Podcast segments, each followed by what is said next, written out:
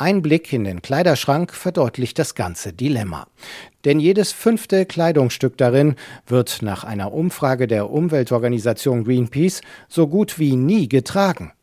Zwischen 2000 und 2014 habe sich die Produktion von Textilien verdoppelt, erzählt Viola Wohlgemuth von Greenpeace, die Tragezeit aber halbiert. Dadurch sind Textilien einfach zur Wegwerfware geworden. Wir müssen es so drastisch sagen. Sie bestehen zu 60 bis 70 Prozent aus synthetischen Fasern, also die neuen Textilien, die auf den Markt kommen, aus Mischgewebe.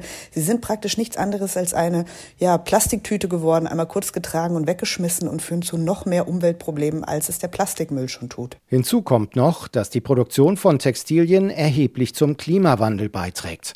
Nach Berechnungen der Unternehmensberatung McKinsey Co. verursacht die weltweite Modeindustrie bei der Herstellung von Kleidung so viel CO2-Emissionen wie Frankreich, Deutschland und Großbritannien zusammengenommen. Angesichts dieser Zahlen versuchen einige große Fast-Fashion-Ketten für mehr Nachhaltigkeit zu sorgen. H&M und C&A gründeten ihre eigenen Nachhaltigkeitslabels. Ein neuer Fashion Transparency Index soll außerdem für mehr Transparenz über Arbeitsbedingungen und Lieferketten sorgen. Zu wenig findet Henrik Ponzen von der Fondsgesellschaft Union Investment.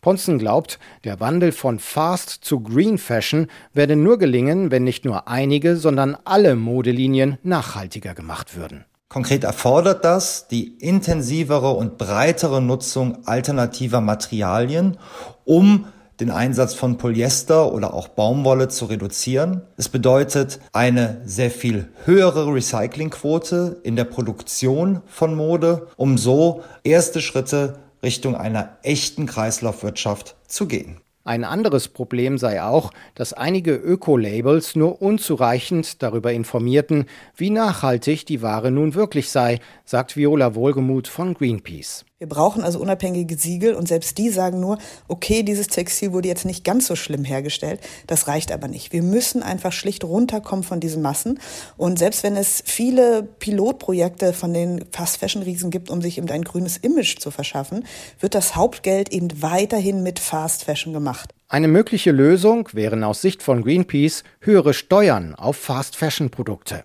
Nach dem Motto, je umweltschädlicher die Kleidung, desto teurer der Verkaufspreis. Und 10 Prozent der Verkaufsflächen in Innenstädten für Alternativen zu Fast-Fashion-Ketten reservieren, zum Beispiel für Second-Hand-Läden. Und wo bleiben die mittelständischen deutschen Modeunternehmen wie Bugatti oder Mark Kane angesichts der meist ausländischen Fast-Fashion-Konkurrenz?